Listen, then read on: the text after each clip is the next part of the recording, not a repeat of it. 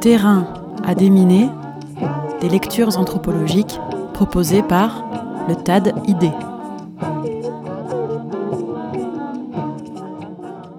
La lecture anthropologique proposée ici sera composée de deux extraits de La domination masculine, publié en 1998 par le sociologue Pierre Bourdieu. Le premier extrait est intitulé Virilité et violence, et le second extrait, Post-scriptum sur la domination et l'amour.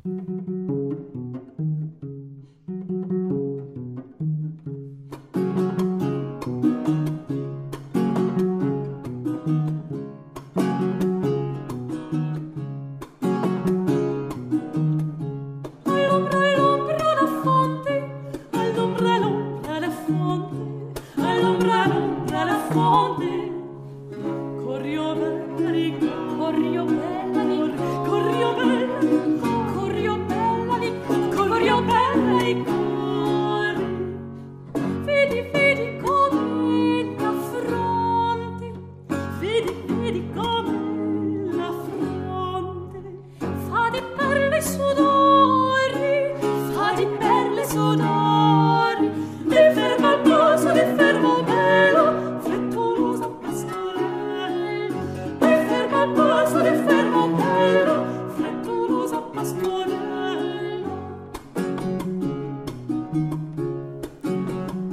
les femmes soumises à un travail de socialisation qui tend à les diminuer, à les nier, font l'apprentissage des vertus négatives d'abnégation, de résignation et de silence,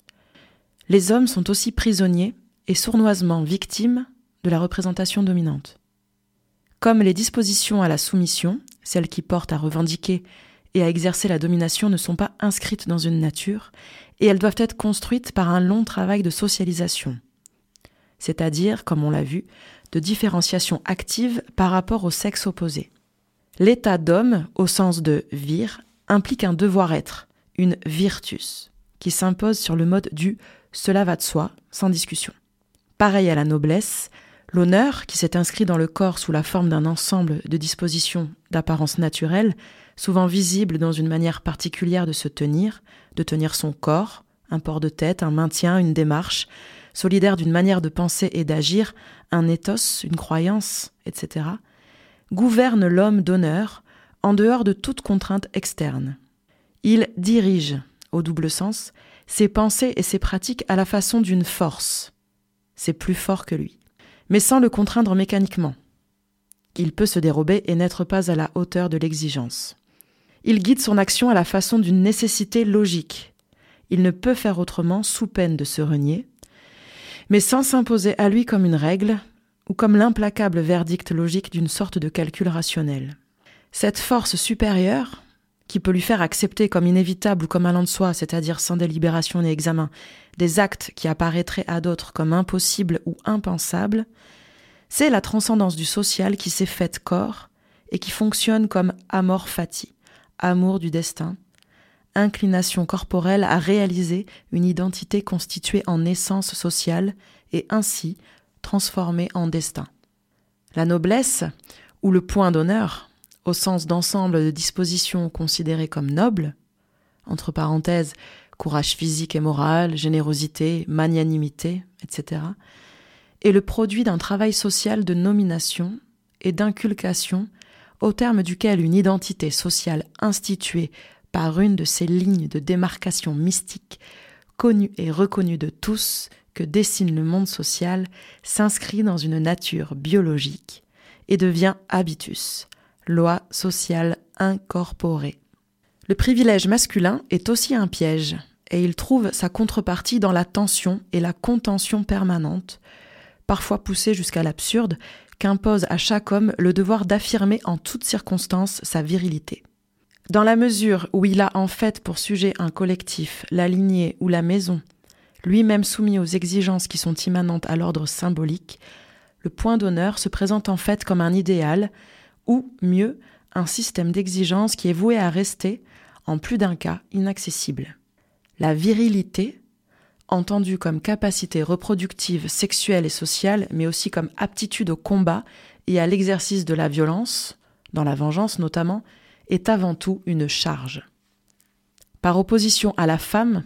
dont l'honneur essentiellement négatif ne peut qu'être défendu ou perdu, sa vertu étant successivement virginité et fidélité, l'homme vraiment homme est celui qui se sent tenu d'être à la hauteur de la possibilité qui lui est offerte d'accroître son honneur en cherchant la gloire et la distinction dans la sphère publique.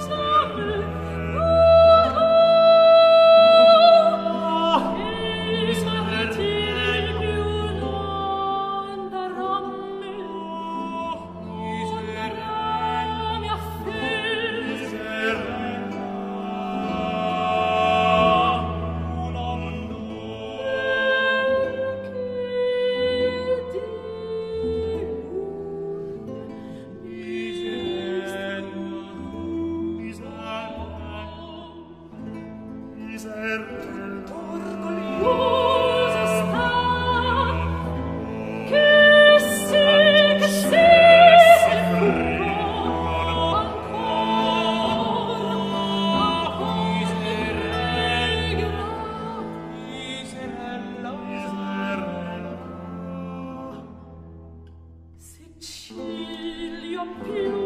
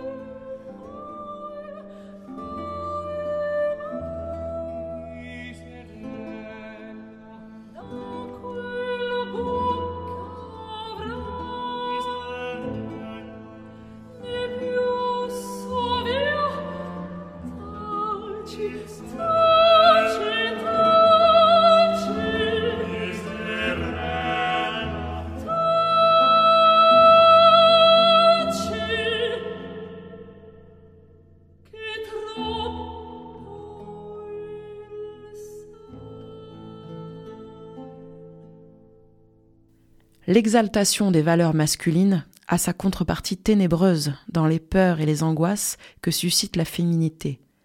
Faibles et principes de faiblesse en tant qu'incarnation de la vulnérabilité de l'honneur, de la hurma, sacré gauche féminin, par opposition au sacré droit masculin, toujours exposées à l'offense, les femmes sont aussi fortes de toutes les armes de la faiblesse, comme la ruse diabolique, ta raimit et la magie. Tout concourt ainsi à faire de l'idéal impossible de virilité le principe d'une immense vulnérabilité. C'est elle qui conduit paradoxalement à l'investissement parfois forcené dans tous les jeux de violence masculins,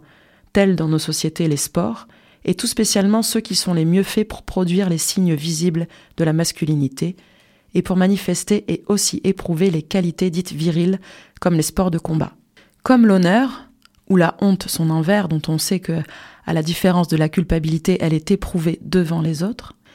la virilité doit être validée par les autres hommes, dans sa vérité de violence actuelle ou potentielle, et certifiée par la reconnaissance de l'appartenance au groupe des vrais hommes. Nombre de rites d'institutions, scolaires ou militaires notamment, comportent de véritables épreuves de virilité, orientées vers le renforcement des solidarités viriles. Des pratiques comme certains viols collectifs des bandes d'adolescents, variantes déclassées de la visite collective au bordel, si présentes dans les mémoires d'adolescents bourgeois, ont pour fin de mettre ceux qui sont à l'épreuve en demeure d'affirmer devant les autres leur virilité, dans sa vérité de violence, c'est-à-dire en dehors de toutes les tendresses et de tous les attendrissements dévirilisants de l'amour. Et elle manifeste de manière éclatante l'hétéronomie de toutes les affirmations de la virilité, leur dépendance à l'égard du jugement du groupe viril. Certaines formes de courage, celles qu'exigent ou reconnaissent les armées ou les polices, et tout spécialement les corps d'élite et les bandes de délinquants, mais aussi plus banalement certains collectifs de travail, trouvent leur principe, paradoxalement, dans la peur de perdre l'estime ou l'admiration du groupe, de perdre la face devant les copains, et de se voir renvoyé dans la catégorie typiquement féminine des faibles, des mauviettes, des femmelettes, des PD, etc. Ce que l'on appelle courage s'enracine ainsi parfois dans une forme de lâcheté, il suffit pour en convaincre d'évoquer toutes les situations où, pour obtenir des actes tels que tuer, torturer ou violer, la volonté de domination, d'exploitation ou d'oppression s'est appuyée sur la crainte virile de s'exclure du monde des hommes sans faiblesse, de ceux que l'on appelle parfois des durs, parce qu'ils sont durs pour leur propre souffrance et surtout pour la souffrance des autres. Assassins, tortionnaires et petits chefs de toutes les dictatures et de toutes les institutions totales, même les plus ordinaires, comme les prisons, les casernes ou les internats,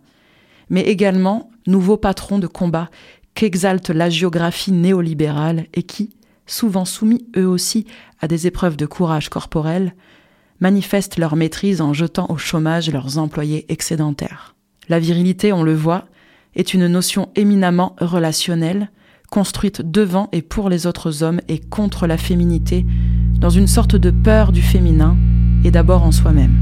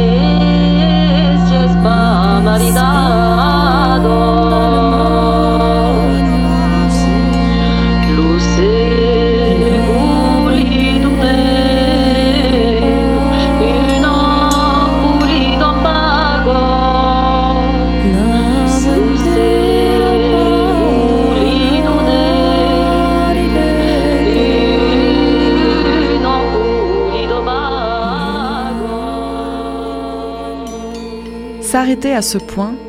ce serait s'abandonner au plaisir de désillusionner qu'évoquait Virginia Woolf et qui fait sans doute partie des satisfactions parfois subrepticement poursuivies par la sociologie, et tenir à l'écart de la recherche tout l'univers enchanté des relations amoureuses. Tentation d'autant plus forte qu'il n'est pas facile, sans s'exposer à tomber dans le comique pédant, de parler d'amour dans le langage de l'analyse, et, plus précisément, d'échapper à l'alternative du lyrisme et du cynisme, du conte merveilleux et de la fable ou du fabliau. L'amour est-il une exception, la seule, mais de première grandeur, à la loi de la domination masculine une mise en suspens de la violence symbolique ou la forme suprême, parce que la plus subtile, la plus invisible, de cette violence? Lorsqu'il prend la forme de l'amour du destin, amor fati, dans l'une ou l'autre de ses variantes, qu'il s'agisse par exemple de l'adhésion à l'inévitable qui conduisait nombre de femmes, au moins dans la Kabylie ancienne ou dans le Béarn d'autrefois, et sans doute bien au-delà, ainsi que l'attestent les statistiques de l'homogamie, à trouver aimable et à aimer celui que le destin social leur a signé, l'amour est domination acceptée, méconnue comme telle et pratiquement reconnue dans la passion, heureuse ou malheureuse.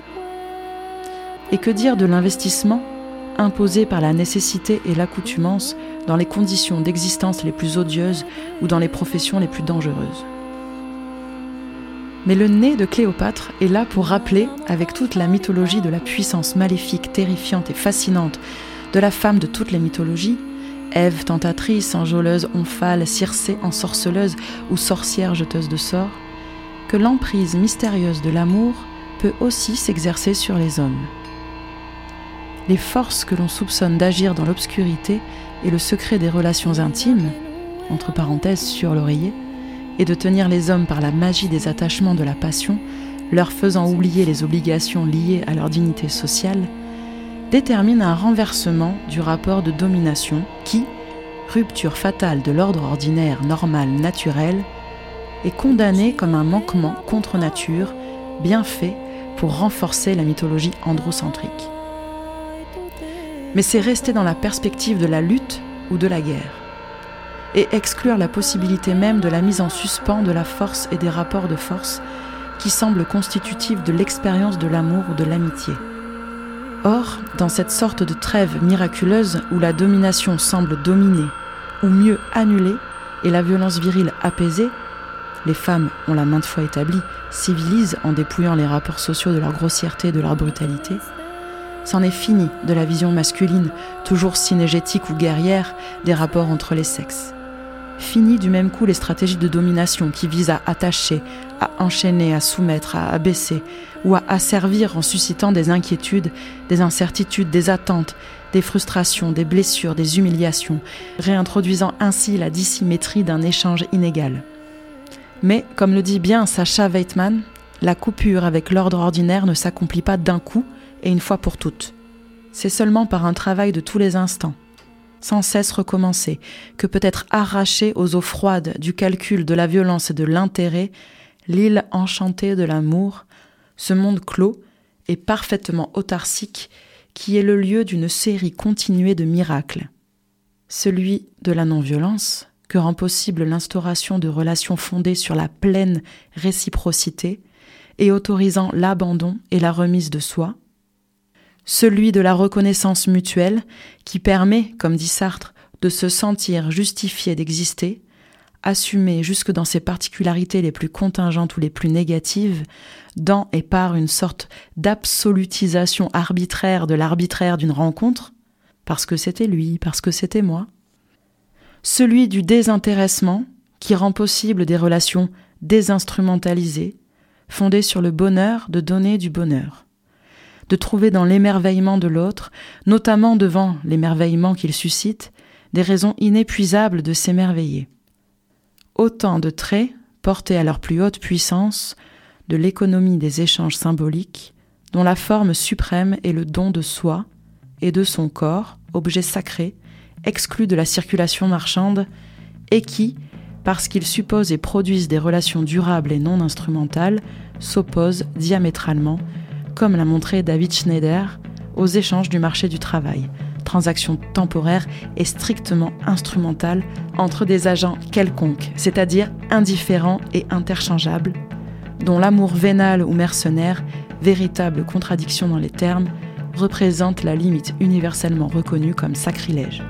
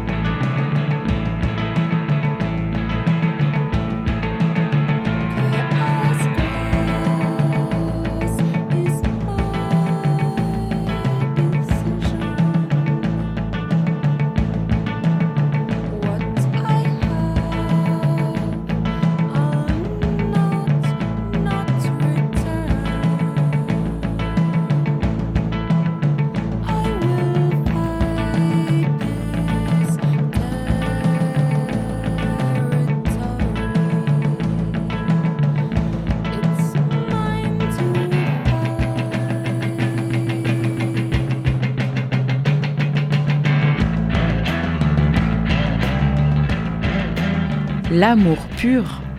cet art pour l'art de l'amour, est une invention historique relativement récente, comme l'art pour l'art. Amour pur de l'art avec qui il a partie lié historiquement et structurellement. Il ne se rencontre sans doute que très rarement dans sa forme la plus accomplie et, limite presque jamais atteinte, on parle alors d'amour fou. Il est intrinsèquement fragile parce que toujours associé à des exigences excessives, des folies. N'est-ce pas parce qu'on y investit tant que le mariage d'amour s'est révélé si fortement exposé au divorce et sans cesse menacé par la crise que suscite le retour du calcul égoïste ou le simple effet de la routinisation. Mais il existe assez, malgré tout, surtout chez les femmes, pour être institué en normes ou en idéal pratique, digne d'être poursuivi pour lui-même et pour les expériences d'exception qu'il procure. L'aura de mystère dont il est entouré, notamment dans la tradition littéraire, peut se comprendre aisément d'un point de vue strictement anthropologique. Fondé sur la mise en suspens de la lutte pour le pouvoir symbolique que suscite la quête de la reconnaissance et la tentation corrélative de dominer, la reconnaissance mutuelle par laquelle chacun se reconnaît dans un autre qu'il reconnaît comme un autre lui-même et qui le reconnaît aussi comme tel, peut conduire dans sa parfaite réflexivité, au-delà de l'alternative de l'égoïsme et de l'altruisme, et même de la distinction du sujet et de l'objet, jusqu'à l'état de fusion et de communion, souvent évoqué dans des métaphores proches de celles de la mystique, où deux êtres peuvent se perdre l'un dans l'autre sans se perdre. Le ciel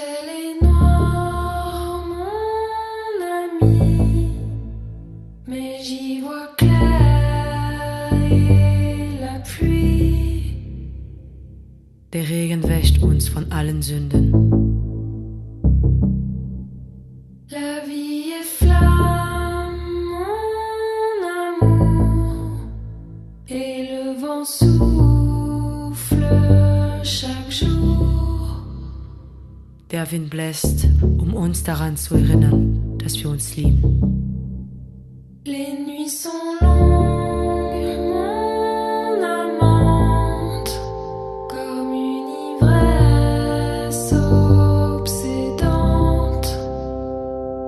Diese Nächte sind ein paar Augenblicke der Ewigkeit.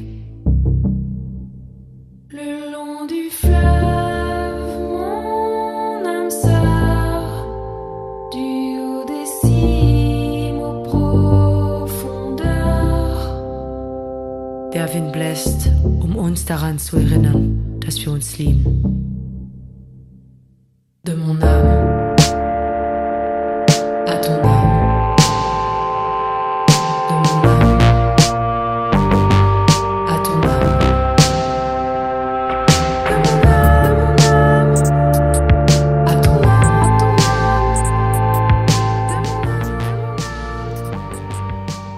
S'arrachant à l'instabilité et à l'insécurité caractéristiques de la dialectique de l'honneur, qui, bien que fondée sur une postulation d'égalité, est toujours exposée à l'emballement dominateur de la surenchère, le sujet amoureux ne peut obtenir la reconnaissance que d'un autre sujet, mais qui abdique, comme lui-même, l'intention de dominer. Il remet librement sa liberté à un maître qui lui remet lui-même la sienne, coïncidant avec lui dans un acte de libre aliénation indéfiniment affirmé, à travers la répétition sans redondance du je t'aime. Il s'éprouve comme un créateur quasi divin qui fait ex nihilo la personne aimée à travers le pouvoir que celle-ci lui accorde, notamment le pouvoir de nomination, manifesté dans tous les noms uniques et connus d'eux seuls que se donnent mutuellement les amoureux, et qui, comme dans un rituel initiatique, marque une nouvelle naissance, un premier commencement absolu, un changement de statut ontologique. Mais un créateur qui, en retour et simultanément, se vit, à la différence d'un pygmalion égocentrique et dominateur, comme la créature de sa créature. Reconnaissance mutuelle, échange de justification d'exister et de raison d'être, témoignage mutuel de confiance, autant de signes de la réciprocité parfaite qui confère au cercle dans lequel s'enferme la diade amoureuse, unité sociale élémentaire, insécable et dotée d'une puissante autarcie symbolique, le pouvoir de rivaliser victorieusement avec toutes les consécrations que l'on demande d'ordinaire aux institutions et aux rites de la société, ce substitut mondain de Dieu.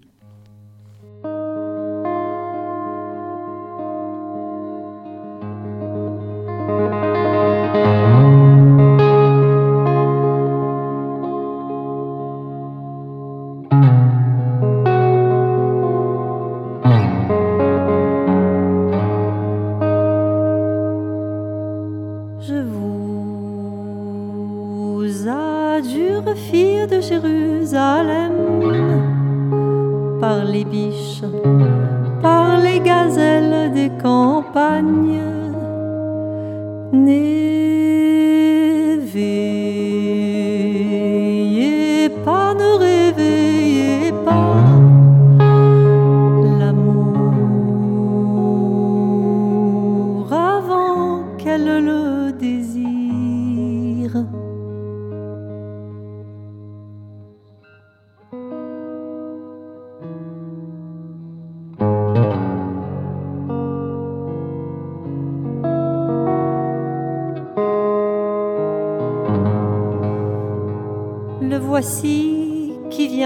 sur les montagnes, bondissant sur les collines. Le voici qui vient sautant sur les montagnes, bondissant sur les collines.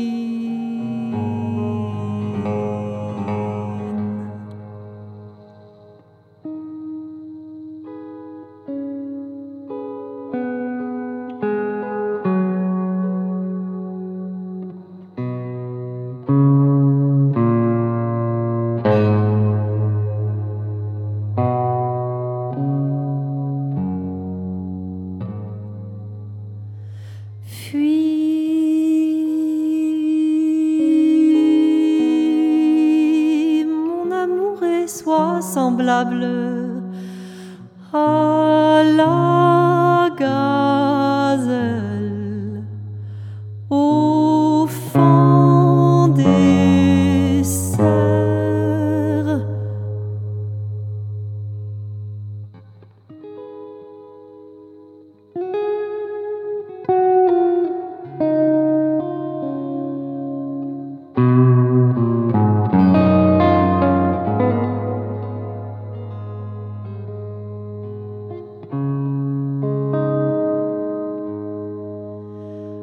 voici debout derrière notre mur.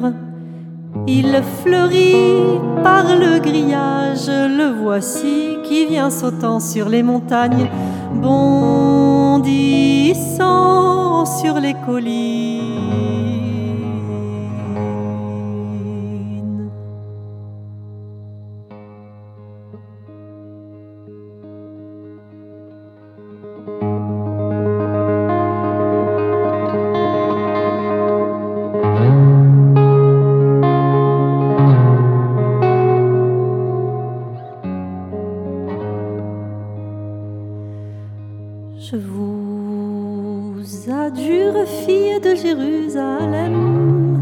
par les biches, par les gazelles des campagnes.